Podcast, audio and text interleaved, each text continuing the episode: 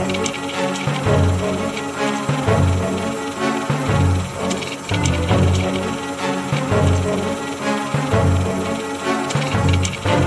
Hallo und herzlich willkommen zu Anno. dem Podcast über aktuelle Forschung aus der Geschichtswissenschaft. Mein Name ist Philipp Jansen und ich begrüße alle zur 16. Folge. Zu Beginn des 20. Jahrhunderts war das Publikationswesen der Naturwissenschaften fest in der Hand von Spezialverlagen und wissenschaftlichen Gesellschaften. Bis in die 1960er Jahre änderte sich dies jedoch grundlegend. Jetzt dominierten Verlagskonzerne das Feld. Aber wie kam es zu dieser Veränderung und welchen Anteil hat der Verlagsberater daran? Darüber und über vieles mehr spreche ich heute mit Alrun Schmidtke. Schönen guten Tag. Guten Tag.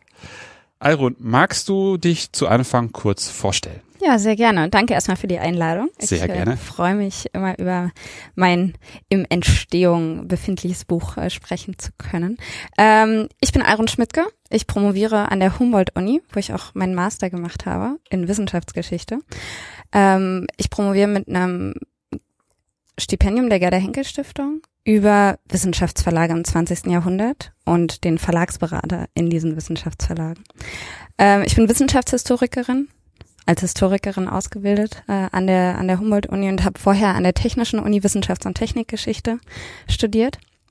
Ähm, war nebenbei Hilfskraft am Max-Planck-Institut für Wissenschaftsgeschichte und so mhm. Geschichten, wodurch man dann eben mit so internationaler Forschung und verschiedenen Methodenansätzen und so in, in Kontakt kommt. Und soll ich gleich erzählen, wie ich aufs Thema gekommen bin? Das kannst du gerne machen, ja? wenn du möchtest. Ja, ja. schön. Ähm, ich habe mich nämlich in meiner Masterarbeit nicht mit Wissenschaftsverlagen befasst, sondern mit Hygieneausstellungen im 19. Jahrhundert und habe mich schon länger dafür interessiert, wie Wissenschaftler sich in der Öffentlichkeit präsentieren. Mhm. Ähm, und ein Bereich, der da natürlich auch für eine wissenschaftliche Fachöffentlichkeit äh, große Relevanz besitzt, äh, sind Publikationen. Und mir ist aufgefallen, dass es äh, mehr zu sagen gibt äh, über die Publikationslandschaft der Naturwissenschaften oder überhaupt auch der Sozial- und Geisteswissenschaften. Ähm, und bin in Verlagsarchive gegangen. Mhm. Und dann bin ich auf ein Thema gestoßen, auf den Berater. Auf den Berater. Ähm, lass uns doch, bevor wir ähm, über den Berater sprechen, einmal kurz über Wissenschaftsverlage sprechen. Äh, in, in welchem Zeit, also in welcher Zeitspanne schaust du dir das in deinem Projekt an und wie war sozusagen der Status quo am Anfang? Die in meinem Projekt, der, der Schwerpunkt in meinem Projekt liegt deutlich im 20. Jahrhundert. Also der mein, meine, die Archivalien, die ich mir hauptsächlich angucke, fangen so in den 20er Jahren an, gehen bis in die 60er, manche auch äh, in, den, in den 70er Jahren. Ich habe aber gemerkt, dass man die, äh, ich hatte das Gefühl, dass die Vorgeschichte dabei eine Rolle spielen sollte. Also ein grundlegendes Buch die Geschichte der Wissenschaftsverlage existiert in dem Sinne nicht. Es gibt mhm. Buchhandelsgeschichten zu, zu Wissenschaftsverlagen äh, im Plural und so Einzeluntersuchungen, die eher so in Richtung Einzelverlagsgeschichte äh, gehen, also eher so eine Unternehmensgeschichte präsentieren. Und insofern fängt mein erstes Analysekapitel dann auch im 19. Jahrhundert an.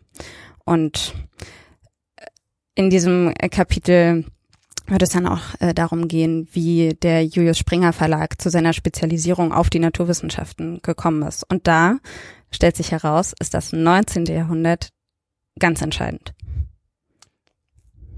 Und wie ist es dazu gekommen? Also wie ist Julius Springer zu dem Wissenschaftsverlag geworden? Einfach damit wir ungefähr eine Idee davon haben, wie einfach der, die Ausgangslage deines Projekts aussieht. Ähm, ja, das ist äh, eine, eine Frage, die ich hoffe, in dem Buch dann ausführlich äh, beantworten zu können. Aber ein Teilaspekt, äh, der eine wichtige Rolle spielt, ist, dass im Wissenschaftsbereich die Zielgruppe relativ klar umrissen ist mhm. und Autorschaft und Leserschaft fast eine Einheit bilden. Mhm. Ähm, der Julius Springer Verlag ist nicht nur auf Naturwissenschaften äh, spezialisiert in diesem Untersuchungszeitraum, sondern auch auf Ingenieurswissenschaften.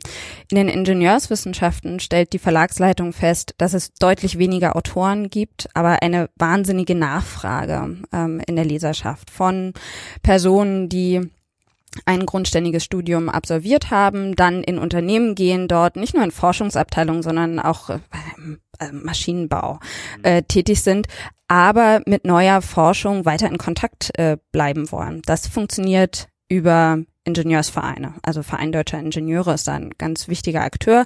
Dieser Teil ist tatsächlich auch nachzulesen in der, in der Verlagsgeschichte des Julius Springer Verlags, dass nämlich der Verlag sich lange Jahre darum bemüht hat, zum sozusagen Haus- und Hofverlag äh, des Vereins Deutscher Ingenieure zu werden. Mhm. Und ähm, das scheint dann auch so eine Schlüsselstelle in der Verlagsgeschichte zu sein. Als sie es nämlich schaffen, äh, der Verlag zu werden für die, die Zeitschrift des VDI, bekommen sie plötzlich die Subskribentenliste, also die äh, Liste derjenigen, die die Zeitschrift abonniert haben. Mhm. Und das eröffnet ihnen ein weites Werbefeld, in dem sie ihre Prospekte eben an eine, Natürlich, eine ja. sehr hohe Anzahl von aktiven mhm. Ingenieuren senden können.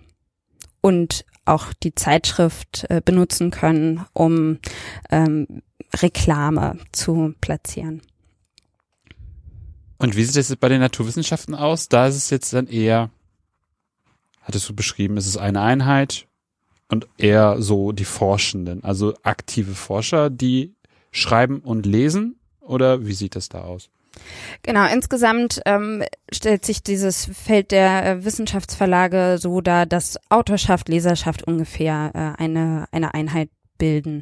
Das ändert sich dann auch nochmal im äh, 20. Jahrhundert, wenn deutlich mehr Naturwissenschaftler ähm, in Forschungsabteilungen von Unternehmen äh, tätig werden und dort im Grunde genommen äh, gewissen Geheimhaltungen auch unterliegen, dass sozusagen Forschung aus dem Unternehmen gar nicht publiziert werden darf. Mhm. Nichtsdestotrotz sie als aktiv Forschende ja ein weiterhin großes Interesse daran haben, mit aktueller Forschung äh, sich sich selbst auf dem auf dem Laufenden zu halten. Also es ist dann sowas wie eine Kopierung der Ingenieurwiss Ingenieurswissenschaften, also dass jetzt auch Naturwissenschaftler in Unternehmen arbeiten, aber immer noch interessiert daran sind. Auch wenn sie über ihre eigene Forschung im Unternehmen nicht sprechen dürfen, dass sie immer noch an der aktuellen Forschung interessiert sind. Ich nicke eifrig. Ja. Du nickst eifrig, das hört man. Aber welche Funktion hat denn jetzt der Verlagsberater, den ich auch schon in, im Intro genannt habe, in diesem Konstrukt? Weil ich habe davon zum Beispiel keine Vorstellung, was ich mir darunter, also was und wen ich mir darunter vorstellen sollte und was so die Tätigkeiten sind. Zwei Antworten äh, darauf. Einerseits hat er für mich die Archivfunktion, äh, dass ich anhand eines Beraters äh, diese Geschichte aufbaue und mhm. überhaupt untersuche, mhm. in welchem Verhältnis Wissenschaftler und äh, Verlage, Verleger ähm, zueinander standen. Mhm. Und das lässt sich mit so einem Verlagsberater deutlich einfacher und sehr viel konkreter erzählen. Mhm. Ähm, und der Berater, den ich mir ansehe, äh, im Springer Verlag beginnt es kurz vor dem Ersten Weltkrieg gibt es den ersten Berater, der als solches auch bezeichnet wird. Der wird dann allerdings auch Redakteur, äh, ist fest angestellt im Verlag und im Grunde genommen ähm, hat er eine Art Lektorenposition. Aber die den Beruf Lektor gibt's im wissenschaftlichen Verlag nicht. Der wird niemals von irgendwem als Lektor bezeichnet. Dann gibt's ja aber wiederum äh, historische Forschung über Verlage. Und dort ist die, also es gibt auch ein Buch über den Lektor im literarischen Verlag, äh, auch empfehlenswert. Ähm, und die Berufsbeschreibung, die historische Berufsbeschreibung, ähm, die dort skizziert wird, trifft auf diese Redakteure zu. Und dann auch auf den, auf den Berater, ähm, auf den ich äh, fokussiere. Was macht jetzt der Berater? Was macht der Berater? Außer so ähnlich zu sein wie der Lektor. Weil es geht doch irgendwie auch um so den Punkt der Textakquise. Was macht er so? Vor allen Dingen reist er sehr viel. Also der Berater, ich kann ihn ja auch mal namentlich nennen, äh, Paul Rosbaud, ein Österreicher, hat in äh, physikalischer Chemie promoviert, ist also ein Dr. Ing. Paul Rosbaud, wie es dann auch auf den Briefköpfen überall ganz prominent heißt, äh, fast in ähnlicher Größe wie, wie der Verlagsname, kommt dann irgendwie sein, sein Name auf diesen äh, Briefen vor, der inszeniert sich so selber als, als Marke. Was er vor allen Dingen macht, ist Reisen. Er ist bei allen möglichen Kolloquien anwesend, er fährt äh, zu Konferenzen, zu äh, Fachgesellschaftstagungen und lässt sich überall blicken und akquiriert Texte und Texte tatsächlich verschiedenster Art. Also einerseits ähm, ist er sehr aktiv für äh, die Naturwissenschaften. Das ist die eine der wichtigsten Zeitschriften äh, des Julius Springer Verlags. Ähm, 1913 gegründet. Ähm, und für die, für diese Zeitschrift akquiriert er Texte. Das können kürzere Texte sein. Das sind aber auch mal so, also das sind auch durchaus Rezensionen. Aber de, die wichtigste Funktion, die er dabei übernimmt, ist eben die Autorenpflege oder die Kontaktpflege mit potenziellen Autoren. Die können ja erstmal anfangen, irgendwie kurze Texte zu schreiben, sind dann aber, und dann sind wir wieder zurück äh, bei der Mailinglist sozusagen des Verlages, die haben dann einen direkten Kontakt zum Verlag und können für weitere größere Projekte dann herangezogen werden, wenn Bedarf besteht. Und indem er, indem dieser Verlagsberater bei allen möglichen äh, wissenschaftlichen Veranstaltungen dabei ist, kennt ihn jeder. Also das heißt es dann auch in Nachrufen, so jeder, der in, in den Naturwissenschaften irgendwie publiziert hat, muss ihn irgendwann mal kennengelernt haben. Jeder, der auf Konferenzen fährt, ist ihm irgendwann mal begegnet. Ähm, und das ist so der eine Bereich, also dass er Aufsätze für, für Zeitschriften mhm. ähm, akquiriert. Und dann geht's aber auch darum, dass der Verlag größere Publikationsprojekte anstrebt, also Handbücher, Wörterbücher auch für äh, spezielle Bereiche in den Ingenieurswissenschaften, in der Chemie, ähm, die in Werken, also in ähm, Unternehmen Anwendung finden soll oder von Unternehmen gekauft werden sollen, mhm. ähm, dass er dafür potenzielle Autoren immer auf dem Schirm haben soll. Also er ist sowas wie, was man heute Customer Relations Manager nennen würde. Ja, ja. Okay. Ähm, was macht es, was wäre jetzt das Sinnigste, darauf weiterzusprechen? Ist es jetzt einerseits die einzelnen Punkte, wo er akquiriert, die spannend wären, oder wie entwickelt sich zum Beispiel bis zum Zweiten Weltkrieg dieses ganze Metier? Wir können in beide Richtungen weiter, weiter sprechen. Ähm, Vielleicht zu seiner Berufslaufbahn nochmal ähm, mhm. im Speziellen. Mhm. Ähm, er fängt als Redakteur an ja. bei einer Zeitschrift, die eher ein Newsletter äh, darstellt mhm. und baut da so eine wissenschaftliche Sparte auf. Mhm. Also eine Rubrik, die er eben füllt, indem er zu Konferenzen reist und ähm, Wissenschaftler überredet, ihren Vortrag oder ihre Kurzpräsentation, äh, die sie jeweils gehalten haben, ihm das Manuskript zu geben und dann verspricht er, ich kümmere mich um den Rest. Ähm, mhm. Das ist so die, die Strategie, die er auch in den Springer Verlag äh, dann mitnimmt. Und im Julius Springer Verlag fängt er 1936 an. Und dann sind wir auch beim Stichwort ähm, Zweiter Weltkrieg der und NS-Zeit. Äh, denn der Berater, obwohl er sich selber immer als äh, Antifaschist äh, rahmt und auch hervorhebt, er sei Österreicher und nicht deutsch und nicht Komplize dieses NS-Regimes. Nichtsdestotrotz ähm, kommt er 36 in den Verlag und übernimmt Aufgaben der Arisierung und reist zu Zeitschriftenherausgebern, ähm, Reihenherausgebern, auch zu, zu einzelnen Autoren und bespricht mit diesen äh, Wissenschaftlern Strategien, wie der Julius Springer Verlag in diesem neuen Regime weiter überleben kann.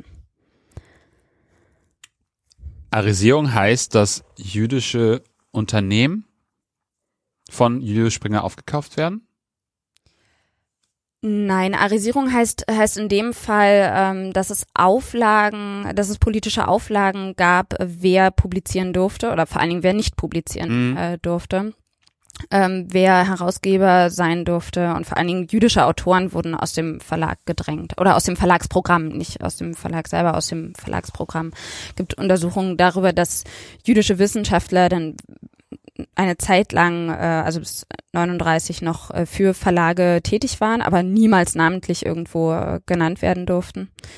Ähm, und die konkrete Arisierung, die die Rossbaut äh, durchgeführt hat, war Wissenschaftlern äh, zu erklären, ähm, dass es auf lange Sicht für die Wissenschaftsentwicklung besser sei. Äh, der Julius Springer Verlag würde jetzt mit dem Regime äh, kooperieren, um die deutsche Wissenschaft an der Stelle ähm, nicht, nicht weiter zu marginalisieren. Was natürlich äh, eine Propagandasprache ist, äh, der sich da bedient. Genau, und das heißt, genau, wie du also, also, also er arisiert dann sozusagen das Publikationswesen. Ja, nicht das, äh, das gesamte Publikationswesen. Nein, nein, ne? Also er ist in, ist in der Akquise tätig. Das heißt ja. sozusagen die, die Kontakte von also zwischen Autor und Verlag. In der Produktion ist er wohl teilweise auch noch mit dabei, aber zum Beispiel beim Verkauf schon gar nicht mehr. Ähm, und das Publikationswesen erstreckt sich ja sozusagen viel weiter, ne? Ja, aber sozusagen in der Aus, also das heißt, das heißt dann ja, wenn er, wenn er sagt, okay, ich fahre jetzt die Linie, bei mir gibt es jetzt beispielsweise keine jüdischen Wissenschaftler mehr, die Texte bei mir ein, einreichen oder die Texte in Publikationen, die ich verantworte, äh, als Herausgeber oder als Autor auftreten, setzt er zumindest in dem Bereich, der mit mehr oder weniger der Nukleolus für irgendwelche Publikationen ist, also sozusagen am, am mhm. Anfang der Publikationskette ist er derjenige, sozusagen der Türsteher, der sagt, bei mir keine jüdischen Autoren, bei mir keine jüdischen Herausgeber.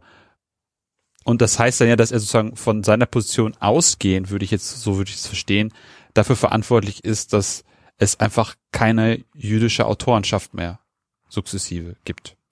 Genau, das sind ähm, Gesetze, die umgesetzt werden vom Julius Springer Verlag und äh, Rossbaut ist derjenige, der das vermittelt, mhm. ähm, der das sozusagen schön verpackt und mit seinem österreichischen Akzent und irgendwie und seinem Charme, der tatsächlich auch äh, von vielen äh, beschrieben worden ist, ähm, der, der das vermittelt ähm, und an der Stelle versucht, den die Rufschädigung, äh, die der Verlag äh, von diesem Vorgehen auch erwartet, ähm, zu reduzieren.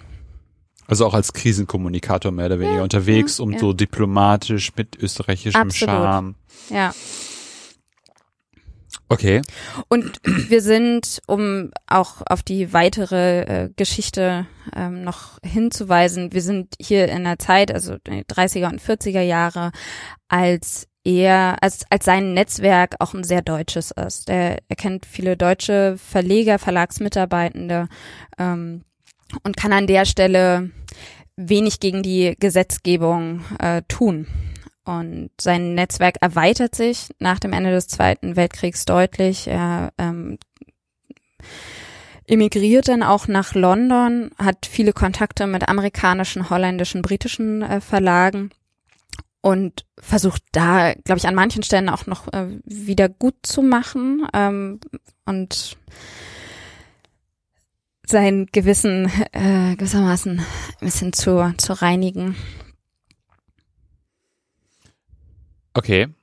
Ähm, jetzt sind wir aber schon direkt bei Judo Springer und, und das ist ja dann eigentlich, ist das schon zu der Zeit schon ein großer Konzern oder entwickelt der sich erst in den 40er, 50er, 60er Jahren zu einem Konzern? Also ähm, der, der Eingang war ja der, der Folge, dass, dass sozusagen da eine Veränderung stattfindet vom Beginn des 20. Jahrhunderts bis in die 60er Jahre. Mm, jetzt würde mich ja nochmal interessieren, wie diese Veränderung aussieht. Also ähm, den Anfangspunkt hatten wir gerade beschrieben und im Intro dann auch den Endpunkt. Aber wie kommt es dazu, dass da auf einmal Konzerne hinter dem Publikationswesen stehen und nicht mehr wissenschaftliche Gesellschaften? Hm.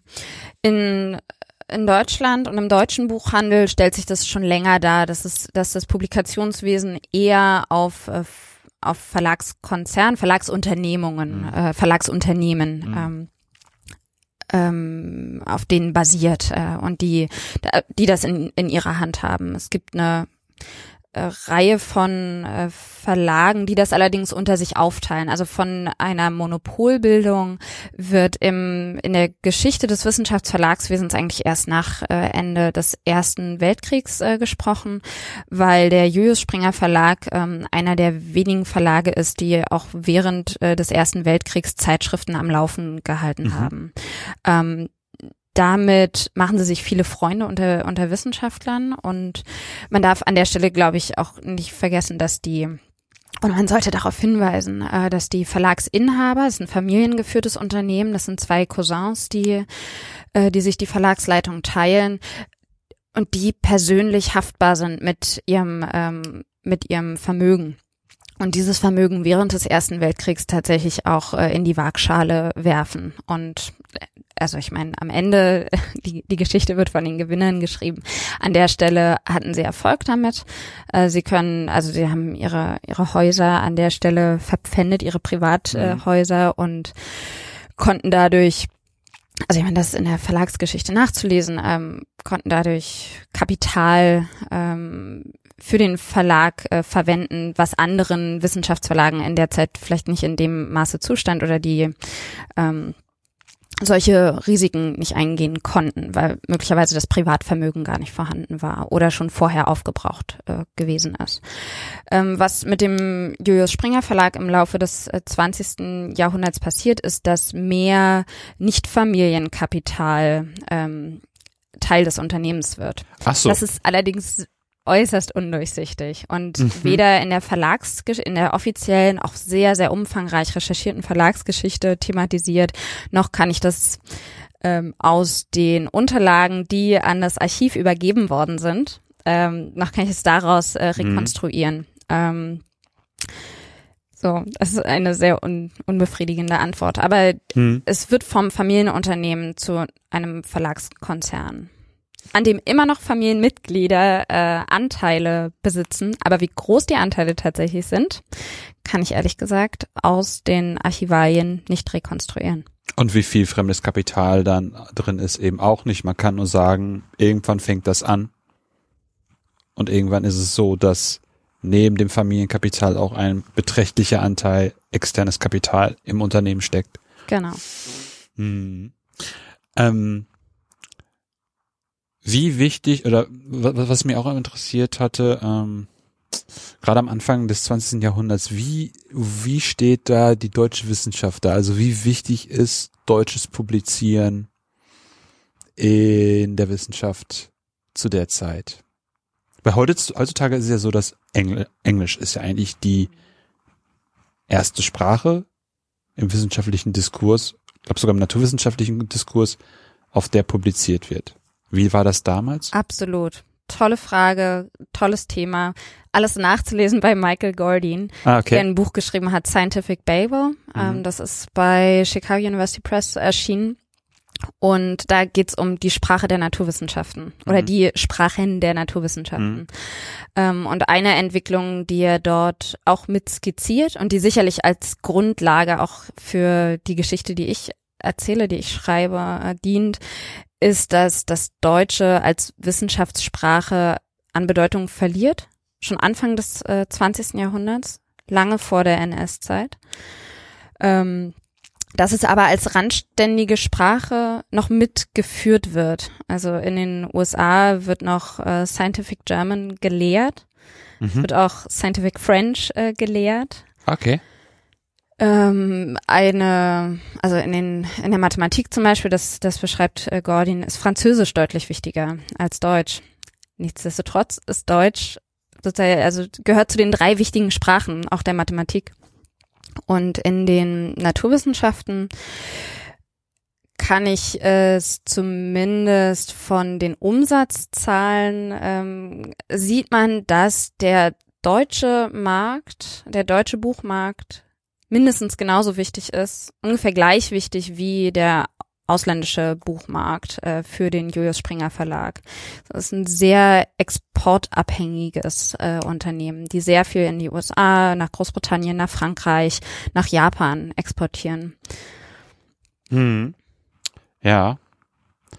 Okay. Jetzt haben wir den Verlagsberater und wir haben ein Familienunternehmen, das sukzessive mehr Fremdkapital kriegt. Dann haben wir den Zweiten Weltkrieg, das Ende des Zweiten Weltkriegs. Wie entwickelt sich das dann in den 40er Jahren und dann darüber hinaus? Du hast gesagt, er wechselt dann nach London. Wie wird da Textakquise weiter betrieben? Welche Möglichkeiten gibt es da? Was macht er? Die, ich fange etwas vorher äh, mit der Ja, mit der Antwort bitte. an. Ähm, die ähm, deutschen Wissenschaftsverlage haben oder also im Grunde genommen alle Wissenschaftsverlage haben die Erfahrung nach dem Ersten Weltkrieg äh, gemacht ähm, mit dem Boykott der deutschen Wissenschaft.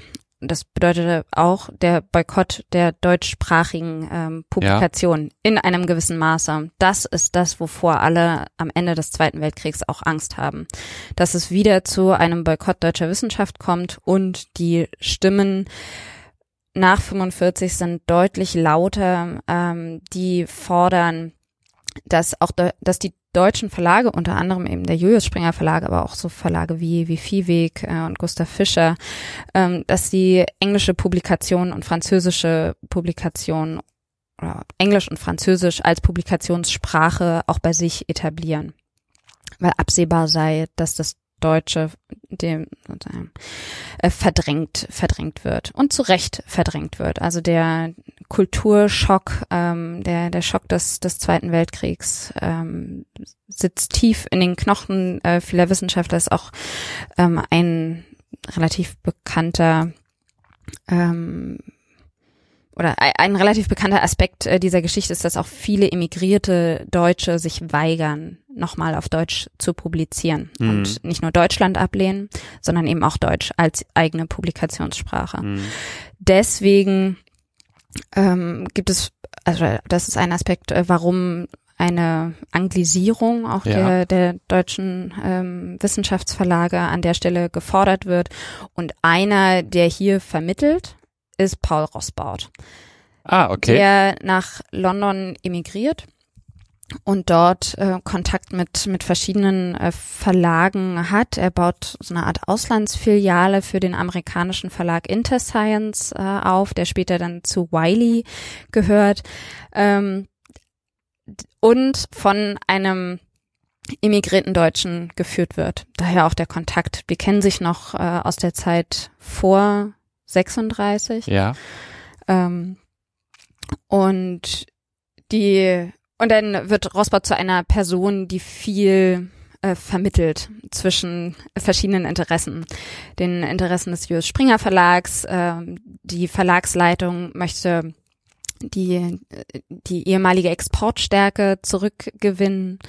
Ähm, zugleich erfahr, also erfährt die, die Nachkriegszeit einen Naturwissenschaftsboom, von dem alle möglichen Verlage ein, ein Stück des Kuchens äh, abhaben wollen ähm, und der deutlich auf den, auf den angloamerikanischen Markt äh, fokussiert ist.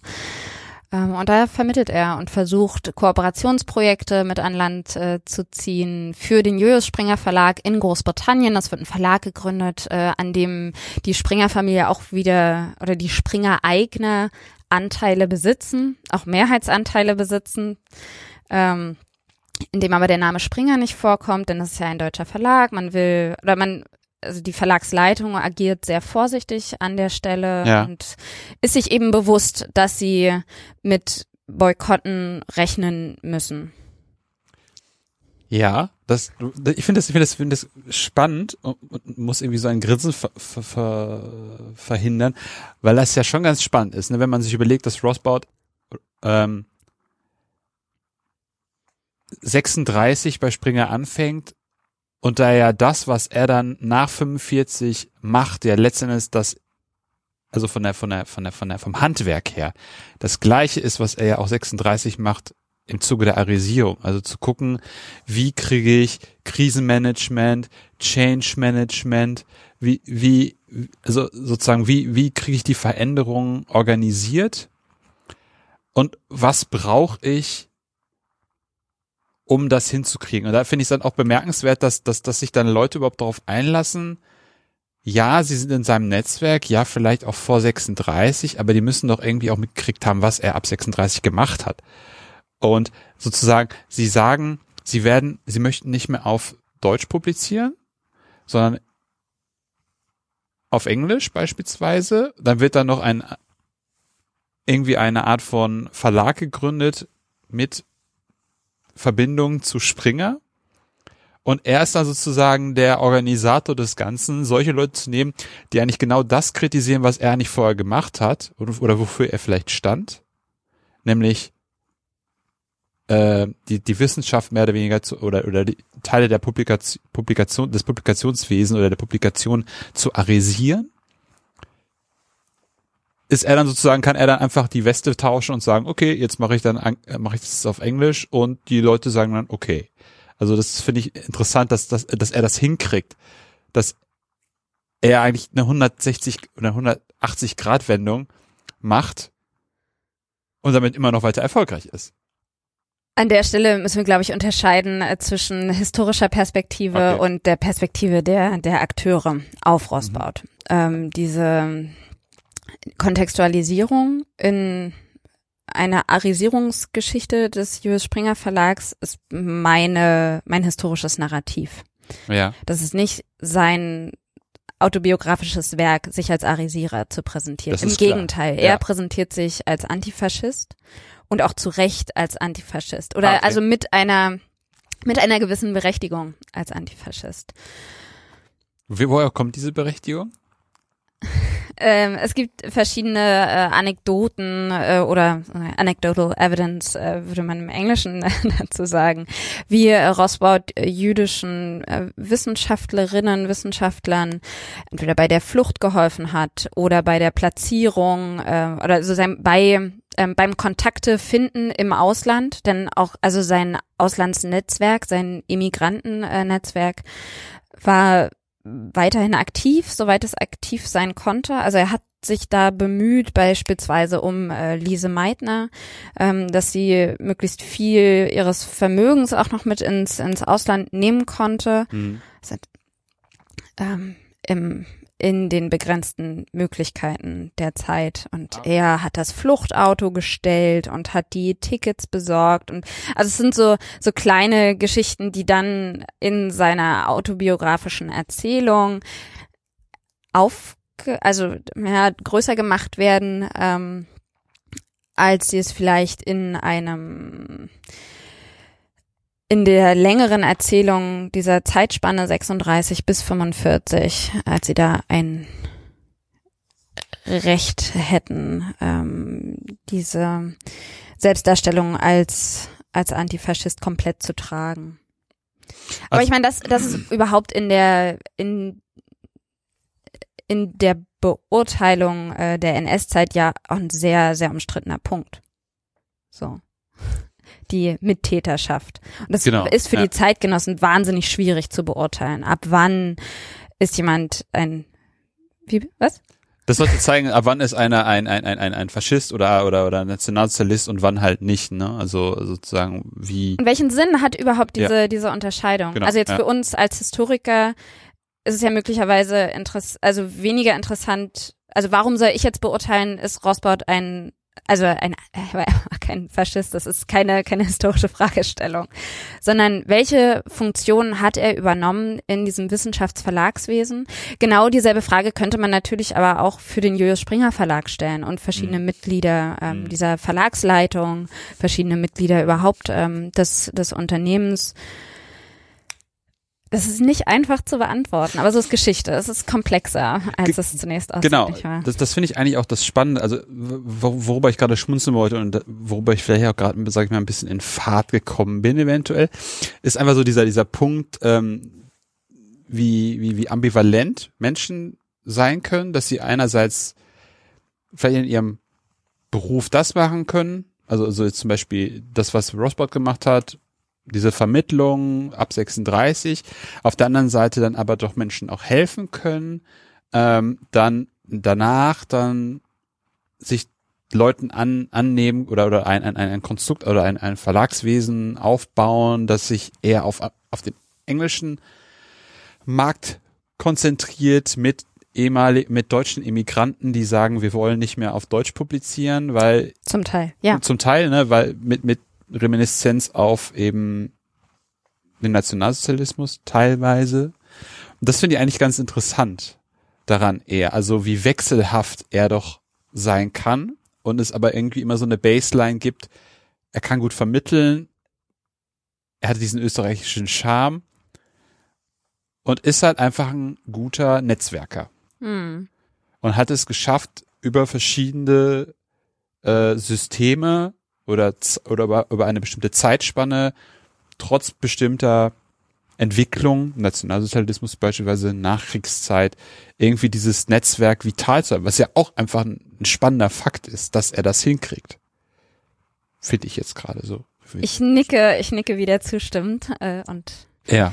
Ähm, es gibt eine über die Interessenskonflikte, die du jetzt auch ansprichst, ähm, die uns aus mit diesem entsprechenden historischen Abstand ähm, möglicherweise sehr naheliegend äh, vorkommen. Über diese Interessenskonflikte bei individuellen Wissenschaftlern mit diesem ähm, Emigrations mit dieser Emigrationserfahrung mit dieser äh, Vertreibungserfahrung gibt es auch ein ganz ähm, interessantes Buch von Frank Holl, der das untersucht hat anhand ähm, von Max Born und seinem Verhältnis äh, zum zu Ferdinand Springer, dem äh, Chefverleger, ähm, dem Unternehmer da des äh, des Julius Springer Verlags, indem man diese Hin und Hergerissenheit deutlich hervorliest. Also das ist, das sind Naturwissenschaftler mit Karrieren, mit gut etablierten Karrieren Mhm. in Deutschland, die plötzlich vertrieben werden, Ja. die sich ein neues Leben im Ausland äh, aufbauen müssen, in dem Fall in Großbritannien,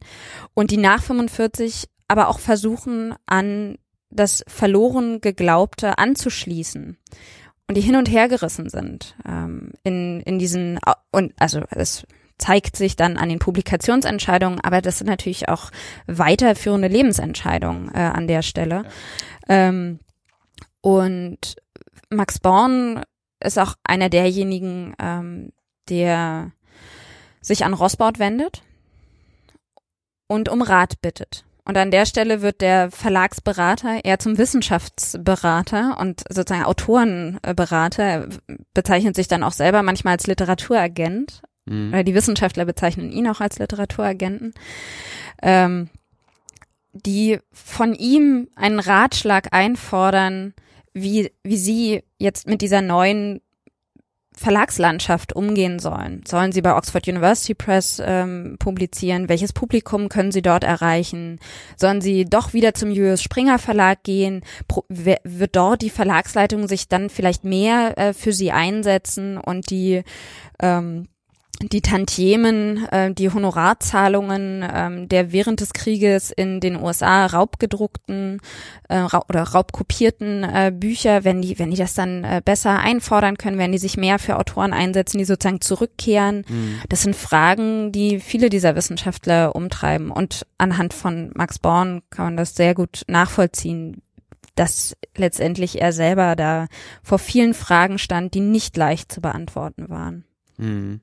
Vor allem, wenn man dann auch noch eine Ebene draufsetzt, wo es ganz interessante äh, Entwicklungen irgendwie gibt, dass, dass, dass, dass deutsche Juden oder auch, auch Menschen, die mit dem, mit dem Nationalsozialismus nicht sympathisieren wollten und dann halt immigriert sind, halt auch nicht unbedingt mit offenen Armen in den Ländern, in denen sie angekommen Absolut. sind, sei es England, wo sie teilweise sogar interniert wurden, oder auch äh, Amerika, auch nicht mit offenen Armen empfangen worden sind und da ja auch in, in, in kleinen Gruppen nicht wirklich assimiliert, nicht wirklich integriert äh, in diesen Ländern zurechtkommen mussten, was ja auch einfach eine unheimliche Belastung sein kann über den Erfahrungshorizont, dass, dass man halt eigentlich aus, ich habe eine Professur, ich habe ein sehr, sehr gut ausgestattetes Institut zu, ich habe einfach nichts und muss irgendwie mich um mein Überleben kümmern, habe vielleicht sogar eine Familie dabei und muss dafür dann auch noch Sorge tragen. Das ist definitiv, ja, spannendes, großes, komplexes, systemisches Feld, wo Absolut. viele Dinge Ja. Und an der Stelle ist es, glaube ich, auch wichtig zu betonen, dass äh, Kontakte zu einem Verlag wie dem Julius Springer Verlag immer auch ein extra Einkommen für viele Naturwissenschaftler bedeutet hat. Das betrifft nicht die, die Zeitschriftenpublikation, also für Rezensionen gab es vielleicht mal na, den Verlagskatalog zugesandt mit dem netten Hinweis, entweder des Beraters oder des äh, Verlegers, suchen Sie sich doch was aus und dann ne, werden, werden irgendwie ähm, Ver Verlagspublikationen ähm, mal frei versandt oder es gibt so, so als Freundschaftsdienste äh, gerahmte Nettigkeiten, dass Bücher, die ja eigentlich schon nicht mehr vorhanden sind, dann antiquarisch besorgt werden, mhm. ähm, weil zu diesem zu diesem großen Unternehmen des Julius Springer Verlags gehört eben auch eine antiquarische Buchhandlung und eine wissenschaftliche Buchhandlung. Die sind selber gut aufgestellt und können an der Stelle ihren Autoren gewisse Dienste erweisen. Mhm. Ähm, darüber hinaus für Lehrbücher, für Handbuchbeiträge wurden Naturwissenschaftler bezahlt, mhm. tatsächlich finanziell entlohnt. Dazu gab es dann Sonderdrucke und eine Ausgabe dieser wahnsinnig teuren äh, Bücher. Und das, also das thematisiere ich auch in meinem Buch, ähm, dass die, dass die Verlage eine entscheidende Einkommensquelle sein konnten. Und das gilt aber eben nicht für alle Verlage gleichermaßen. Und die versuchen sich dann auch in gewisser Weise zu übertrumpfen mit Honorarzahlungen, mit ähm, Gewinnbeteiligung und dergleichen. Und der Verlagsberater inszeniert sich dann natürlich auch selber als erfahrener Akteur, mhm. ähm, der Gewinnbeteiligung auch beurteilen kann, ja. äh, der Auflagenhöhen mitbestimmt ähm, und der dann auch äh, Druckkostenzuschüsse mit einwirbt in der Nachkriegszeit für die Wissenschaftler, dass sie die nicht leisten müssen? Druckkostenzuschüsse in, in Naturwissenschaften sind ohnehin sehr unüblich in dieser Zeit. Auch der, also der Julius Springer Verlag äh, überhaupt, äh, der distanziert sich ganz stark von dieser Praxis, die ähm, nach dem Ersten Weltkrieg äh, aufgekommen ist. Ähm, und Naturwissenschaftler selber müssen das nicht leisten, sondern ähnlich wie heute sind das die, die Institute, die das dann äh, mit untertragen und aus Bibliotheksetats äh, und dergleichen mitstemmen. Aber er ist immer noch derjenige, der das organisiert. Der Briefe schreibt, seine Kontakte spielen lässt. Ja. Natürlich. Okay. Also ist er halt schon mitunter ein sehr, sehr gewichtiger Mann ein äh, Rossbaut jetzt beispielsweise, der sehr viel bewirken kann. Ja. Oder auch nicht. Der sich sehr für Wissenschaftler einsetzt. Mhm. Ähm, der sich, der nicht zu Unrecht in dem Ruf steht, eher für Wissenschaftler zu arbeiten als für die Verleger. Mhm. Obwohl er natürlich selber weiß, wie da die Balance zu halten ist. Mhm.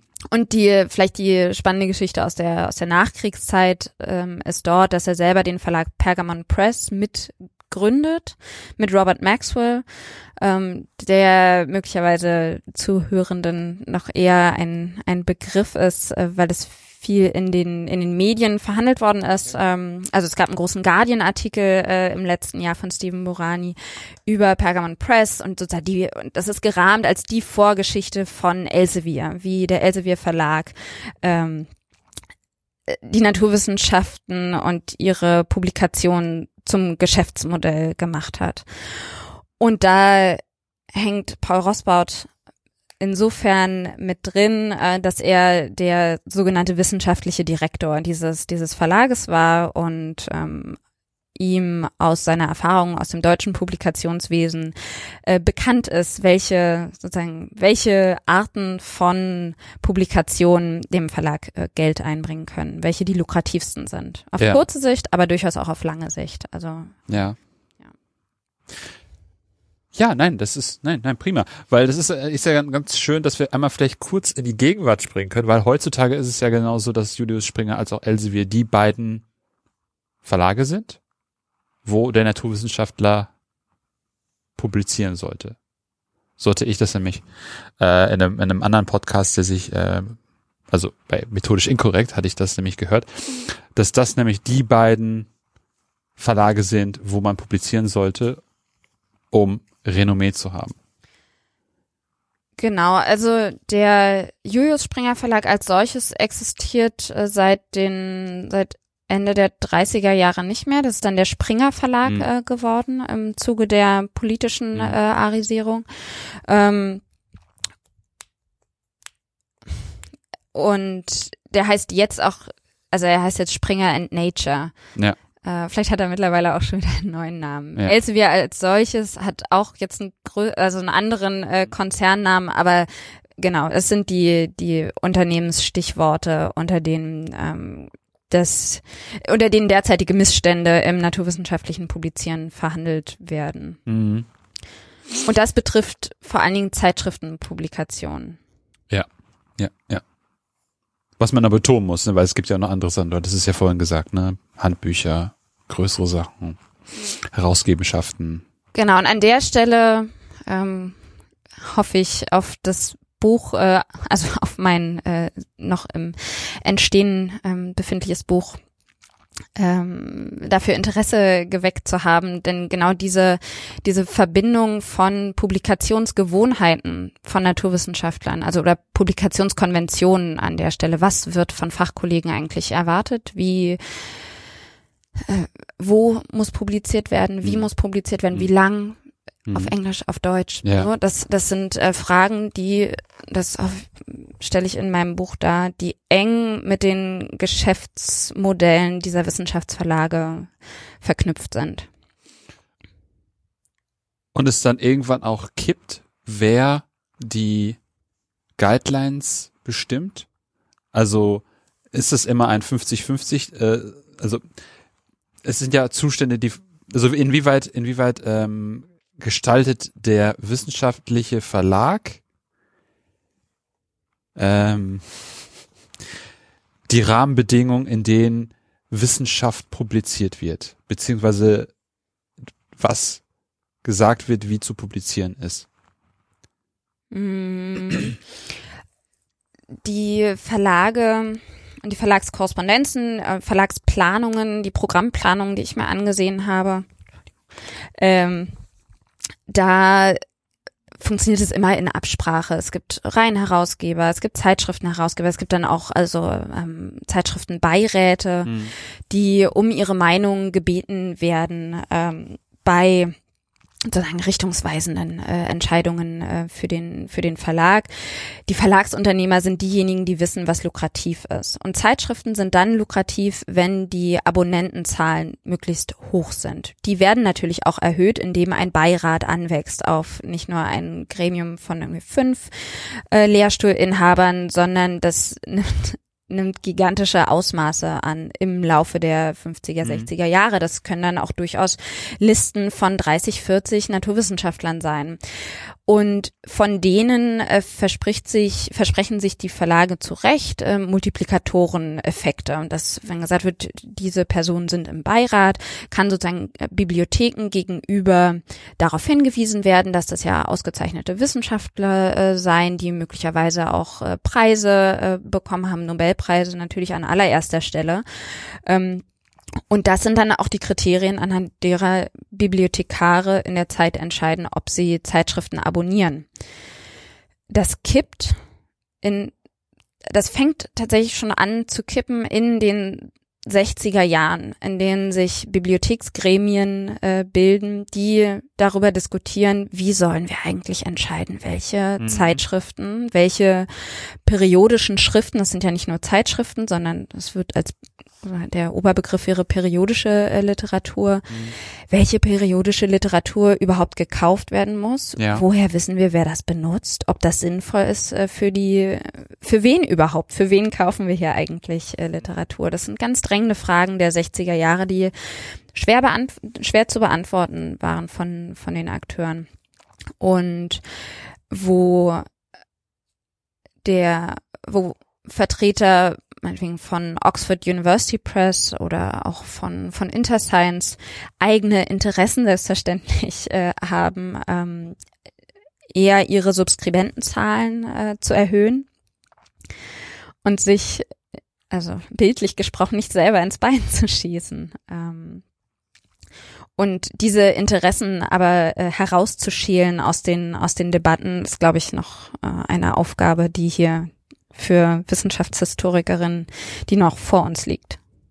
Mhm. Also also zu untersuchen, inwieweit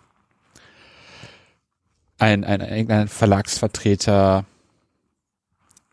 etwas interessengesteuert oder vielleicht sogar von diesem Beirat gesagt hat, das ist doch ein schönes eine schöne periodische Zeitung, eine schöne periodische Publikation, die man doch hier mal einkaufen sollte. Also sozusagen, wie, inwieweit Verlage Einfluss genommen haben auf diese Beantwortung der Fragen der Bibliothekare, was kaufen wir, für wen kaufen wir. Genau, ja. Mhm. Und worum, also ähm, um jetzt nochmal konkreter auf dein Projekt zurückzukommen, ähm, was ist denn jetzt genau dein Ding. Also, also, also worum, worum geht's hier genau? Also wir haben jetzt, äh, wir sind in den 60er Jahren, äh, Rosbaud hat äh, diesen Pergamon Press aufgemacht, er hat vor bei Interscience gearbeitet, hat davor bei Julius Springer gearbeitet. Was ist jetzt so der Ausblick deines Projekts? Also womit schließt du? Wie sieht es da aus? Wie sieht Wissenschaftspublikation aus? Warum schließt du da, wo du schließt? Ähm, in meinem Projekt insgesamt geht es darum, wie Wissenschaftler und Verlage zueinander finden.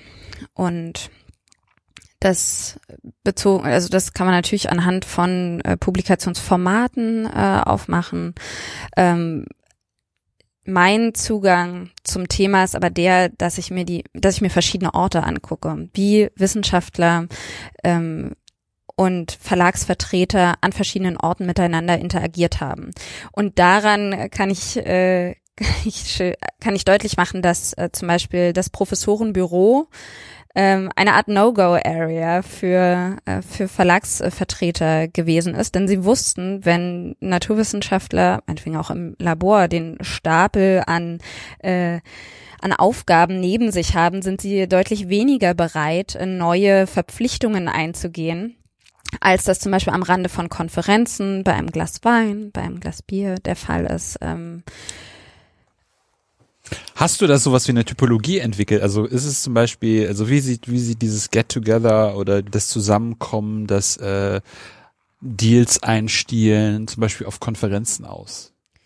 Was lange Zeit sehr üblich ist, ist der ist ein Handschlag-Deal. Also dass Verträge werden eigentlich erst nach dem, nach dem Zweiten Weltkrieg schriftlich ähm, vereinbart.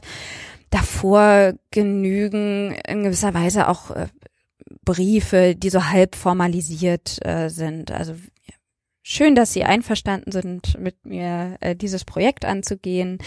Ähm, dazu muss man auch wissen, dass viele Verlagsprojekte, Lehrbücher, Handbüch, Handbuch, na, Handbuchbeiträge sind eigentlich ein bisschen formalisierter.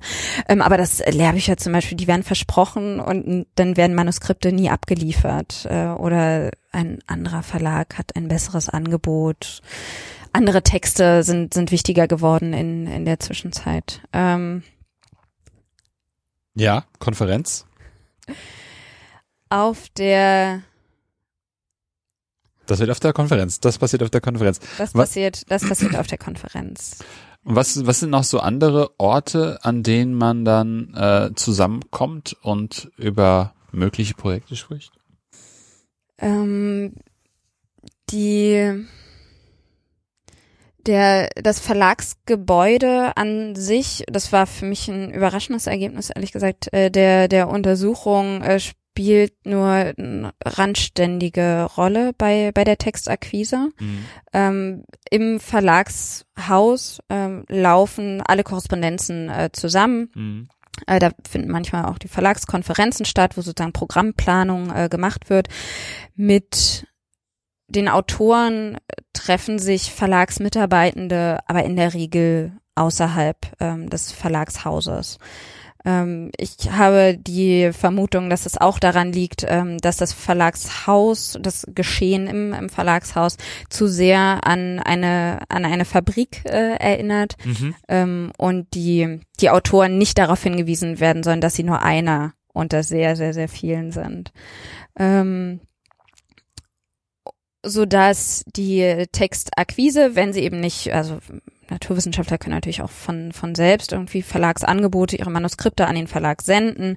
Äh, für, das sind aber die weniger relevanten für den äh, Verlagsberater, der bei Jahrestagungen äh, vor Ort ist, wo dann auch Fachgesellschaftstreffen äh, dabei ähm, stattfinden, wo er selber eben auch Mitglied der jeweiligen Fachgesellschaft ist und sich am Rande solcher Zusammenkünfte mit den Personen unterhält. Kolloquien sind ein ganz wichtiger Akquiseort äh, für Verlagsvertreter, denen schwer, also als Historikerin, denen schwer beizukommen ist. Es gibt wenige schriftliche Aufzeichnungen äh, darüber, wie am Rande von Kolloquien also wer überhaupt anwesend war, genau, wie ja. am Rande von Kolloquien, wie, wie das organisiert Mhm. war. Das sind sozusagen informelle Settings, Mhm. die aber durchaus formalisiert Bestandteil der Textakquise im Verlag waren.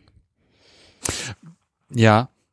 Was ja eine schöne Adaption eigentlich ist, weil, weil sie ja auch, also weil Kolloquien auch ja ein, ein, ein fester Bestandteil in, in der Forschung sind, ne? Also der Austausch, der Punkt, der Kombinationspunkt, wo man zusammenkommt, seine Forschung präsentiert, seine Forschung diskutiert und dann eben am Rande dessen dann auch nochmal, ja, bilateral dann nochmal ins Gespräch kommt, um nochmal zu gucken, kann derjenige mir vielleicht helfen, hat er nochmal einen Tipp, den er jetzt vielleicht in der großen Runde nicht sagen wollte. Mhm. Und da kommt dann natürlich eigentlich ja der Verlagsberater zur rechten Zeit an den rechten Ort, ne? Genau. Um dann da wirklich so allerneueste Forschung zu hören und eine Idee davon aus seiner Erfahrung heraus dann eine Idee zu bekommen, ist es relevant, ist es nicht irrelevant, weil das ist auch das, was ich gerade rausgehört habe, dass er halt eher der ist, der akquisiert, also der, der, der, der loszieht und der weiß, was er haben will, beziehungsweise aufgrund der Besuche, der vielen Reisen weiß, okay, hier wird das geforscht, da wird das geforscht, ah, da wird was Neues gemacht, als dass man was einreicht. Weil das scheint Hm, dann ja, ja hm. nicht relevant, nicht so relevant zu sein oder nicht so wichtig zu sein, weil den müsste er dann ja the theoretisch ja schon auf der Liste haben. Das passiert eher selten. Also Ja. die, die Manuskripte, die die Verlage haben wollen, liegen in keinen Schubladen, sondern sind in der Regel dann eher, äh, könnte man fast schon als Auftragsarbeiten äh, bezeichnen, ähm, wo die Verlagsidee eher im Verlag liegt und weniger in den Labors, in den Professorenbüros und so. Mhm. Aber das ist total, also das finde ich total bemerkenswert, auf solche Kolloquien zu gehen, weil das sind ja dann teilweise auch so eher so geschlossene Sachen, wo man, also ich kenne das zum Beispiel heutzutage, dass es da auch Kolloquien gibt, die nur auf Einladung besucht werden dürfen, also es schon ein gewisser Zirkel ist, der sich da trifft, wo nicht jeder rein kann, auch Absolut. auch Tagungen, also äh, im Gegensatz zu Tagungen, die dann vielleicht doch etwas öffentlicher sind oder auch nicht, aber das ist dann einfach ein kleinerer Rahmen, ne, wo man dann schneller ins Gespräch kommt, allein schon. Genau, und an der Stelle ist es, glaube ich, auch nochmal ähm, ganz relevant, darauf hinzuweisen, dass dieser Verlagsberater oder auch andere Redakteure, die ähnlich mit der Text, mit einer Textakquise für irgendeinen Verlag Mhm. ähm, befasst waren, dass die selber naturwissenschaftliche ähm, Studien hinter sich gebracht haben. Der, dieser Verlagsberater, über den ich arbeite, hat promoviert. Der ist, der wird als gewissermaßen ähm, Peer äh, anerkannt Ja, genau. als Gleicher unter Gleichen. Das verändert sich natürlich auch im, im Untersuchungszeitraum. Am, am Anfang ist er möglicherweise etwas gleicher äh, als am Ende, denn da ist so seine, seine eigene Forschung liegt noch kürzer zurück als ähm, dann deutlich später. Mhm. Aber auch in den 50er und frühen 60er Jahren kommt er immer wieder darauf zurück, dass er weiß, wie das ist, als Naturwissenschaftler zu arbeiten, dass man oder dass sozusagen die die Autoren nicht in erster Linie Autoren sind, sondern Wissenschaftler, äh, die forschen wollen Mhm. und dass es Verlage gibt, die sie dabei unterstützen, wie sie diese Forschung zugänglich machen. Das ist Ja. so die das Verkaufsargument Mhm. oder Akquiseargument an der Stelle. Ja, ja, genau. Und je größer der Verlag, so das Argument, umso attraktiver für die Naturwissenschaftler, weil ein größerer Verlag mit mehr Zeitschriften auf ähm, viel mehr Werbemittel zurückgreifen kann. Also die Zeitschriften und auch Also da gibt's auch schöne Literatur zu. Zeitschriften sollten an der Stelle als, ja, als Werbemaßnahme mitverstanden werden. Ah, okay. Der studierte Ingenieur jedenfalls hat kein Problem, zu Kolloquien vorgelassen zu werden, weil das sozusagen auch zu Beginn sind es seine ehemaligen Kollegen und zum Ende besucht er Konferenzen, die ohnehin relativ frei zugänglich sind. Hat aber ja natürlich dann dieses riesige Netzwerk Ja. in der Hinterhand. Und ich könnte mir halt vorstellen, das merke ich jetzt auch als Podcastender, ich bin jetzt auch nicht mehr in der Forschung, in der Forschung drin, aber einfach durch die Gespräche mit Forschenden hat man immer noch eine Idee oder ähm, kriegt auch mit, wie funktioniert Forschung, wie finanziert Forschung, was gibt's für Probleme, ähm, Widrigkeiten, Hindernisse, wie sieht Forschung aus in Archiven, was gibt's da für Probleme? Also ähm, indem man eben im Austausch ist, hat man ja auch irgendwie ein Wissen, das man akkumuliert. Auch wenn man nicht mehr in der Forschung drin ist. Das finde ich auch ganz, ganz, ganz spannend. Oder kann ich nachempfinden, dass das halt so ein Punkt ist, wo man sagen kann, ja, okay, stimmt. Man beschäftigt sich halt immer noch mit dem ganzen Thema. Ist zwar nicht mehr der Forschende per se, aber hat es auch mal durch, durchgemacht und noch diesen Steigeruch irgendwie auch, auch wenn er jetzt über die Jahre ein bisschen weniger geworden ist, aber zumindest eine Idee davon oder kann sich hineinversetzen, in was für eine, also wie Forschende sich bewegen in der Forschung oder was da die Herausforderungen sind und wo man dann vielleicht auch unterstützen kann. Hm. Der äh, Berater, anhand äh, dessen ich mich so durch die Archive bewegt habe, stirbt 63. Also um auch deine Frage von vorhin Ja, kurz so, zu beantworten. okay. War, also ich ende nicht 63 mit dem Tod, sondern ich äh, es gibt einen äh, größeren Konflikt bei Oxford University Press, äh, denen vorgeworfen wird, sie wären nicht in der Lage, Naturwissenschaft, die Naturwissenschaften an der Universität ordentlich äh, zu vertreten. Mhm. Denn Oxford University Press ist kein Zeitschriftenverlag. Dahingegen ähm, ein Vorgängerverlag äh, von El Elsevier, also einer der Verlage, die in, im Laufe der zweiten Hälfte des 20. Jahrhunderts von Elsevier aufgekauft werden, Pergamon Press, ähm, äh, positioniert sich auf dem britischen Zeitschriftenmarkt als oder auf dem britischen Wissenschaftsverlagsmarkt, Buchmarkt, ähm, als Zeitschriftenverlag unter anderem. Ähm, und die, diese Debatte ist noch Teil meines Buches und gibt zum Teil Antworten auf die für mich drängende Frage, wie sind wissenschaftliche Publikationen oder ist dieses Publikationswesen von den Autoren oder pot- potenziellen Autoren, Mhm. von den Naturwissenschaftstreibenden reflektiert worden, problematisiert worden? Wie kommen Verlagsentscheidungen zustande? Gerade wenn man sich die zweite Hälfte des 20. Jahrhunderts anguckt und die größer werdende Wichtigkeit von Impact-Faktoren Mhm. äh, und dergleichen von Zeitschriften, die eben aktuell viel debattiert werden. Dann finde ich, drängt sich diese Frage, drängt sich diese Frage geradezu auf. Wie ist es dazu gekommen? Wie reflektiert, wie ist in der Zeit, als Zeitschriftenverlage sich als solche etabliert haben? Wie ist da damit umgegangen worden und vor welchen Alternativen standen die Mhm. Zeitgenossen? Mhm. Oder eben auch nicht. Ja, aber das ist ja genau, genau, genau der Punkt, ne? Also das, was du vorhin auch gesagt hattest über die Ambivalenz, die Rosbaud hatte über die Zeit hinweg, ne? Also dass du einfach guckst, in der Zeit, was hatten sie für, was hatten sie für Optionen und dann nicht von hinten nach, also vom Jetzt in die Vergangenheit schaust. Das, das finde ich auch, da bin ich echt drauf gespannt, was, was, was da für Optionen, was es da für Optionen irgendwie gab, weil die Stimmen werden ja immer lauter und sind ja schon seit Jahren relativ laut, dass es da irgendwie Probleme gibt in dem Publikationswesen.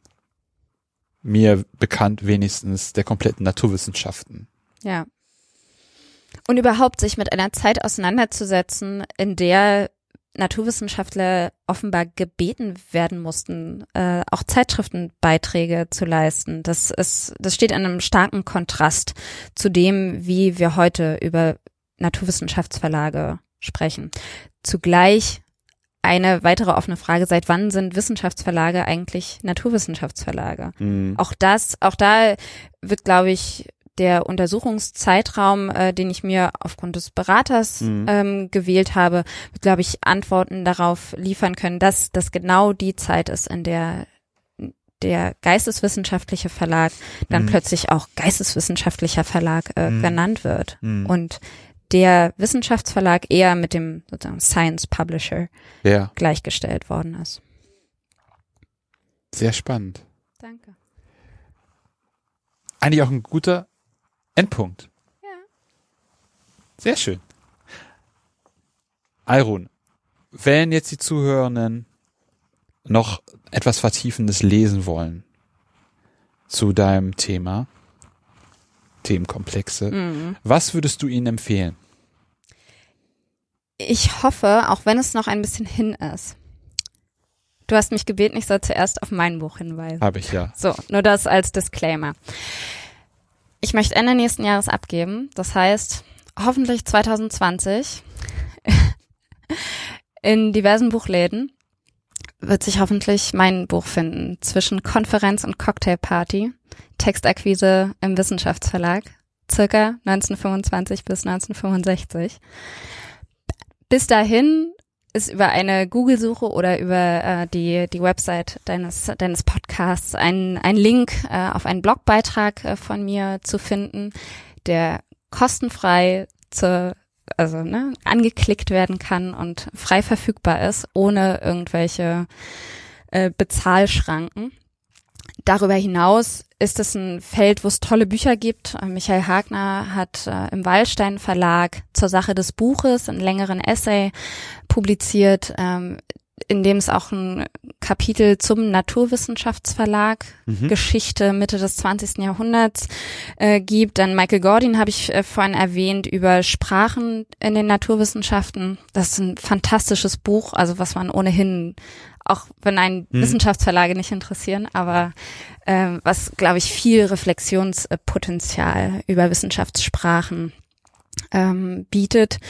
Und einen Soziologen würde ich, würde ich gerne noch empfehlen, nämlich Clayton Childress, äh, der ein Buch publiziert hat, 2017, Under the Cover, The Creation, Production and Reception of a Novel, wo es Aha. also um einen Roman geht. Mhm. Und es ist eine soziologische Annäherung, ähm, im Grunde genommen eine Art Buchbiografie, das ja auch ähm, gerade in den Geschichtswissenschaften ein Thema sozusagen, Biografien von, von Objekten äh, zu verfassen. Ja. Und er hat eine soziologische Herangehensweise da und darüber kann man ganz viel diskutieren. Äh, das werde ich natürlich auch in, in meinem Buch mit äh, diskutieren, welche, welche Vor- und Nachteile ähm, bestimmte soziologische Herangehensweisen an Mhm. das Verlagswesen äh, mit sich bringen. Das ist fantastisch zu lesen und wirft so viele Fragen auf, wie, wie Bücher funktionieren, wie Autoren Verlage finden oder nicht finden und wie Verlage Lesende finden oder nicht finden. Mhm. Also das ist, das gebe ich als Empfehlung gerne mit. Ansonsten würde ich noch auf diesen Guardian-Artikel nochmal verweisen Ja. wollen, Sehr gerne. der eben auch als Podcast verfügbar ist. ja. Cool. Das können wir gerne verlinken.